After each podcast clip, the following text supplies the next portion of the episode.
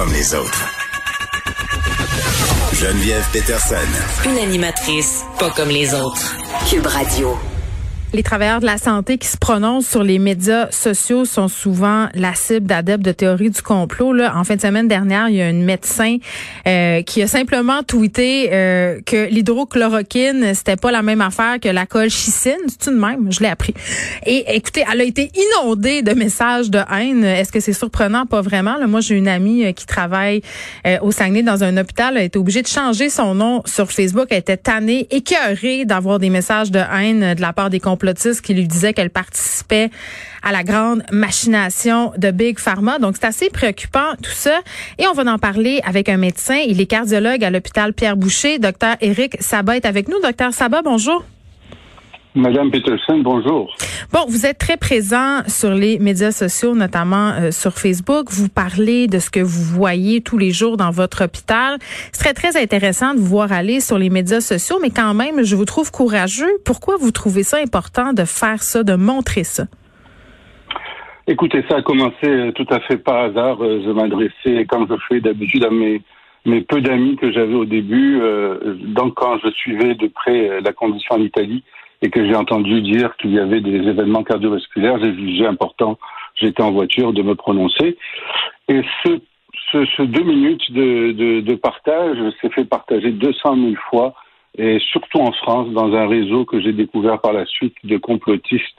Et j'ai été, comme vous dites, totalement inondé par la suite de, de propos de, de, de, personnes en fait qui n'étaient que je ne connaissais pas, mais euh, c'est allé même jusqu'à tenter de me de savoir euh, où je travaillais. Puis j'ai eu quelques appels téléphoniques euh, chez, par ma secrétaire qui filtrait les appels au bureau.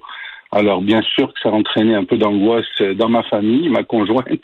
Moi, euh, au début, c'était par passion, en pensant qu'on pouvait leur faire changer d'idée, leur faire démontrer une réalité, mais pour mmh. comprendre par la suite que souvent c'était peine perdue. Ben justement, vous avez reçu euh, des menaces. Quel genre de messages vous avez reçu C'est pas des. C'est bah écoutez, euh, des messages écrits, il y en a de toutes sortes. Euh, donc c'est surtout que dès qu'ils voyaient que j'avais donné des conférences à d'autres médecins, puisque j'étais conférencier. Donc, dès qu'il y avait un lien avec une pharmaceutique quelconque dans le passé, donc on me, on me traitait de vendu, etc. Non, mais en réalité, en réalité, les appels euh, au bureau, on, on, ma secrétaire, aussitôt qu'on lui demandait est-ce que c'est là que travaille docteur Sabat, on n'a pas cherché à savoir plus loin. Euh, on a on a raccroché puis euh, j'ai jamais su tellement bien. Par contre, j'ai eu euh, quelques quelques journalistes qui m'ont aidé à identifier certaines personnalités euh, ici qui étaient bien connues des réseaux que moi j'ignorais totalement et on me prévenait d'essayer d'éviter des dialogues avec eux. Oui, parce qu'à un moment donné, on se rend compte que justement, ça n'est pas un dialogue, docteur Chabat. Vous avez raison. Je veux dire, on se rend compte que euh, tous nos efforts, euh, tous nos efforts euh, tournent en rond et, et quand ils sont dans ce dans ce dans cet état d'esprit, il n'y a pas moyen de, de leur changer d'idée. Alors, je me concentrais plutôt à ceux qui appréciaient les messages par la suite.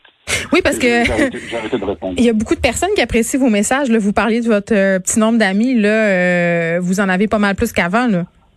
Oui. vous êtes populaire. C'était c'était malgré moi, vraiment, c'était malgré moi. Je ne m'attendais pas à ça, mais euh, j'ai découvert un peu euh, la puissance des réseaux sociaux là-dessus. Mmh. Et il faut dire que le contexte, euh, au tout début, je m'isolais de ma famille à chaque garde, donc j'avais deux semaines de libre à ne rien faire. Donc, je m'étais dit pourquoi pas, je vais prendre le temps m'adresser à la population. Je m'adressais toujours aux médecins pour l'enseignement. Là, je me suis dit, mmh. essayons de voir. Et j'ai réalisé que j'ai eu beaucoup plus de, de remerciements que de, que de menaces, ça c'est clair. Mais euh, le nombre d'heures passées pour essayer de simplement raisonner euh, des gens irraisonnables, euh, c'est incontable. C'est incontable. Oui, puis ça vaut pas toujours euh, la peine. Euh, Docteur Sabet, je vous pose une question délicate. oui. À plusieurs reprises, quand j'ai fait des entrevues avec des médecins ou avec des personnes qui travaillent en santé, euh, ces personnes-là se sont fait taper sur les doigts, soit par leur ordre ou soit par leurs collègues, la direction des hôpitaux dans lequel euh, ils travaillaient. Puis on parle souvent de cette loi, de cette omerta dans le système de la santé. Est-ce que est-ce que vous avez des collègues euh, qui trouvent que vous ne devriez pas vous prononcer comme ça sur les médias sociaux?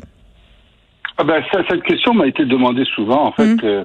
beaucoup me demandé mais comment ça se fait qu'on te laisse faire ça euh, ton hôpital n'a pas intervenu? En réalité, moi, je, ai dit, je ne sais même pas si l'hôpital est au courant.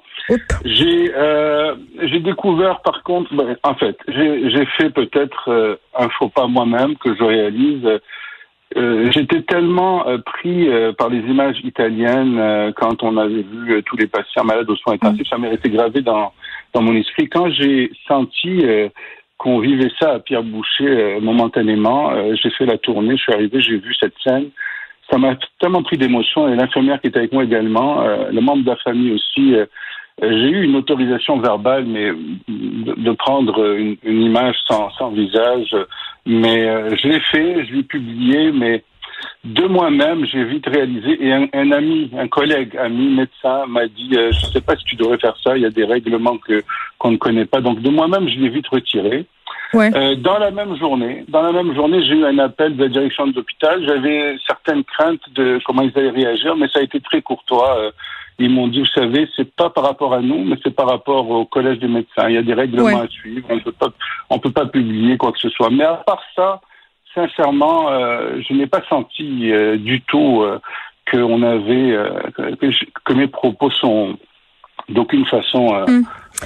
C'est la seule fois qu'on m'a contacté, c'est parce que j'ai mis des images et des images un peu sensationnalistes, choquantes. Euh, j'ai réalisé moi-même peut-être l'impact émotionnel que ça pouvait avoir pour certaines personnes, donc je, les ai retirés de moi-même. En même temps, euh, docteur Sabat, vous m'avez dit avoir été interpellé parce que vous avez vu dans les hôpitaux italiens, et ça a marqué l'imaginaire de beaucoup de gens. Euh, ça a permis aussi à certaines personnes de comprendre la gravité de la situation et ce à quoi on allait s'exposer si on continuait comme ça, peut-être ici au Québec. Là, on a euh, euh, ce matin une lettre signée par les grands médias québécois qui se sont ralliés euh, pour pouvoir entrer dans les hôpitaux, pour pouvoir témoigner et montrer les ravages de la COVID-19. Vous en pensez quoi?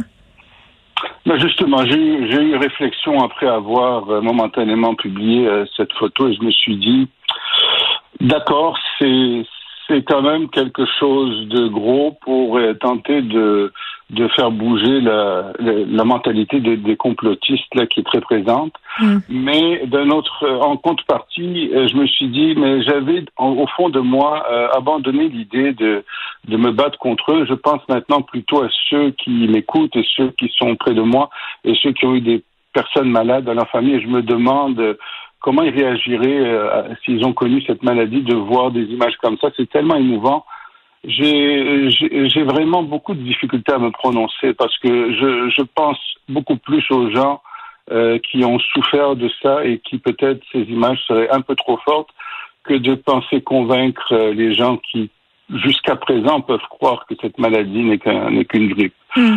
Alors pour pour cela, j'ai l'impression que l'effort n'en vaut pas la chandelle. Mais euh, par contre, quand c'est bien fait, je, suis le premier à avoir regardé des, des, médias rentrer dans les hôpitaux, dans les soins intensifs, quand c'est bien fait dans la dignité et avec toutes les autorisations, je pense que euh, je n'ai pas d'objection à ça, par exemple.